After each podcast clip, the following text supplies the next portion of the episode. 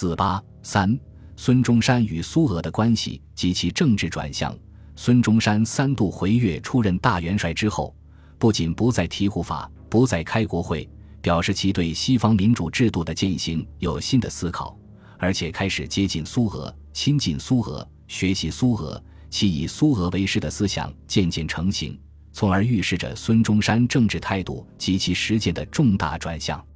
孙中山一直是西方民主制度的热诚践行者，但是在孙中山的奋斗历程中，却并不能得到西方列强对其事业的热诚支持。相反，西方列强政府经常表现出对孙中山事业的冷淡，即便是被孙中山认为是共和之友的美国也是如此。一九二一年三月，哈定就任新一届美国总统，孙中山派驻华盛顿的代表马谡致电表示祝贺，却被美国国务院远东司司长马穆瑞拒收。理由是，美国只承认北京政府为中国的唯一合法政府，充分表现出美国的国家现实主义立场以及民主政治理想对现实政治的妥协。因此，孙中山越是在其奋斗历程中受挫，便越是期待外来的支持，而又总是被冷淡、被拒绝，使他感同身受，对西方列强越来越感到失望。他曾对外国友人愤愤地表示：“对于来自美国、英国。”法国或者其他强国的援助已经绝望，不得不寻求从其他途径获得援助的可能。有研究者认为，孙中山本来是一个言必谈美国、大半生以美国为榜样的政治家，但是孙中山与美国多年打交道的经历，以及美国对孙中山长期不冷不热的态度，使他对美国民主制的价值产生怀疑，从而反思自己过去的信仰与理念。认为美国与其他西方列强一样压制中国自由运动及国民运动，谋求美国支持的希望完全不存在。整个西方世界已成为其事业的敌人。孙中山开始重新解释其三民主义，提出了激进的反帝主张。从此，孙中山从一个辛亥革命初期中外条约体系的坚守者，变成一个决心以革命手段废除不平等条约。推翻列强压迫的激进民族主义者，正是美国为首的西方列强对中国持续不断的压迫，使孙中山走向激进，把他和国民党推入了苏联怀抱，并最终导致了中国国民革命的兴起。就在孙中山对西方列强日渐失望的过程中，俄国革命的爆发及其新政府对中国的新立场，使孙中山产生了莫大的兴趣。他的眼光开始由向西看而有转变为向东看的趋向。一九一七年十一月，俄国革命爆发不久，孙中山即以护法军政府的名义，特任王叔文为西伯利亚调查员，赴俄国调查了解有关情况。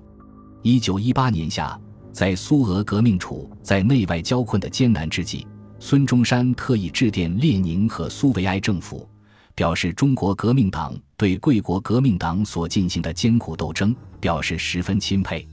并愿中俄两党团结共同斗争。列宁收悉此函后，称之为东方的曙光，并委托苏俄外交人民委员齐切林于八月一日复信表示感谢。不过，因为当时中俄两国的政治及交通阻隔，孙中山并未见到列宁的复函。其后。一九一九年七月和一九二零年九月，苏俄政府两次发表对华宣言，表示愿意废除中俄间就有的不平等条约，建立两国之间的新型平等关系。虽然苏俄宣言有宣传的意味，表现为口惠而实不至，但在当时中国备受西方列强压迫的形势下，确实给中国社会各界带来了新思考，引起积极的反响。国民党主办的《民国日报》对苏俄革命后的状况有不少新闻和文章，一般而言还比较客观，反映出国民党人和孙中山当时对苏俄革命的看法至少不是那么负面。苏俄革命成功后，面对国内敌对势力的反叛和西方列强的封堵，也在寻求可能的支持者，并且将目光投向了近邻中国。一九二零年中俄交通恢复之后。苏俄及共产国际都曾派代表来华，实地了解中国的情况，寻求对俄国革命可能的同情与支持。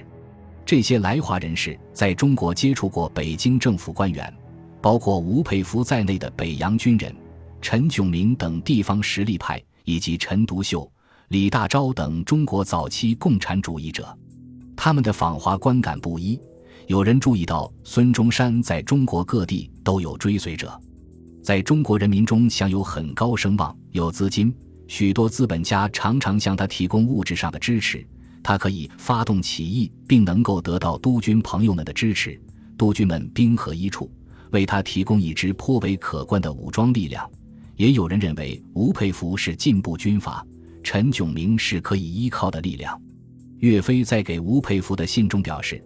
我们都怀着特别关注和同情的心情注视着您，称赞吴善宇将哲学家的深思熟虑和老练果敢的政治家以及天才的军事战略家的智慧集于一身。岳飞还曾派人去见吴佩孚，其参观吴佩孚军队后递交的报告中这样评价：从未见过这样完美的军事秩序，秩序和纪律极其严整，操练和训练比赞许的还要好。吴本人和他的政治顾问宣称。完全同意岳飞信中的意见，并都说自己亲俄。俄罗斯驻远东全权代表维廉斯基认为，陈炯明是一名革命者，是解放了的年轻的中国的最著名活动家之一。按从政年限，对革命思想的忠诚和组织才干，陈炯明与孙逸仙博士可以相提并论。他是民族资产阶级中国最有声望的人物。顺利地进行着反对中国反革命势力和反对封建政权残余的斗争。正因为有这样的看法，苏俄一度将吴佩孚或陈炯明视为可以联合的对象，对孙中山的实力并不特别看重。这些看法曾经影响到苏俄与孙中山的关系，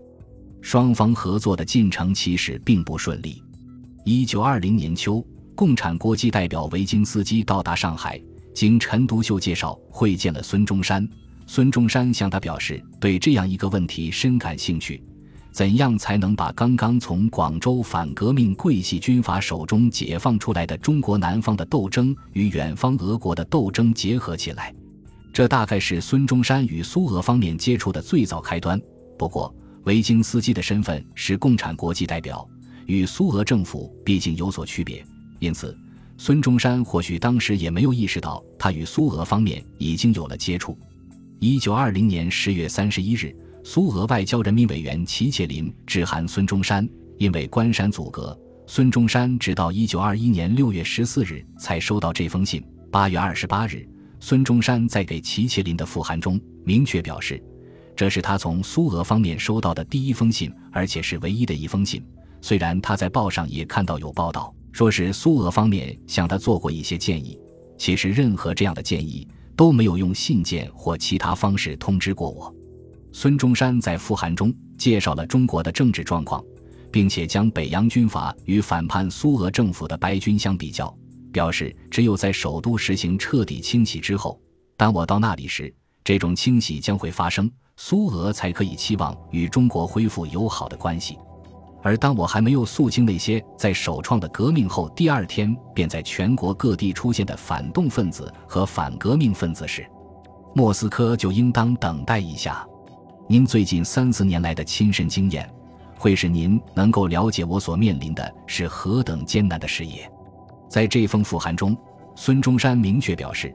我希望与您及莫斯科的其他友人获得私人的接触。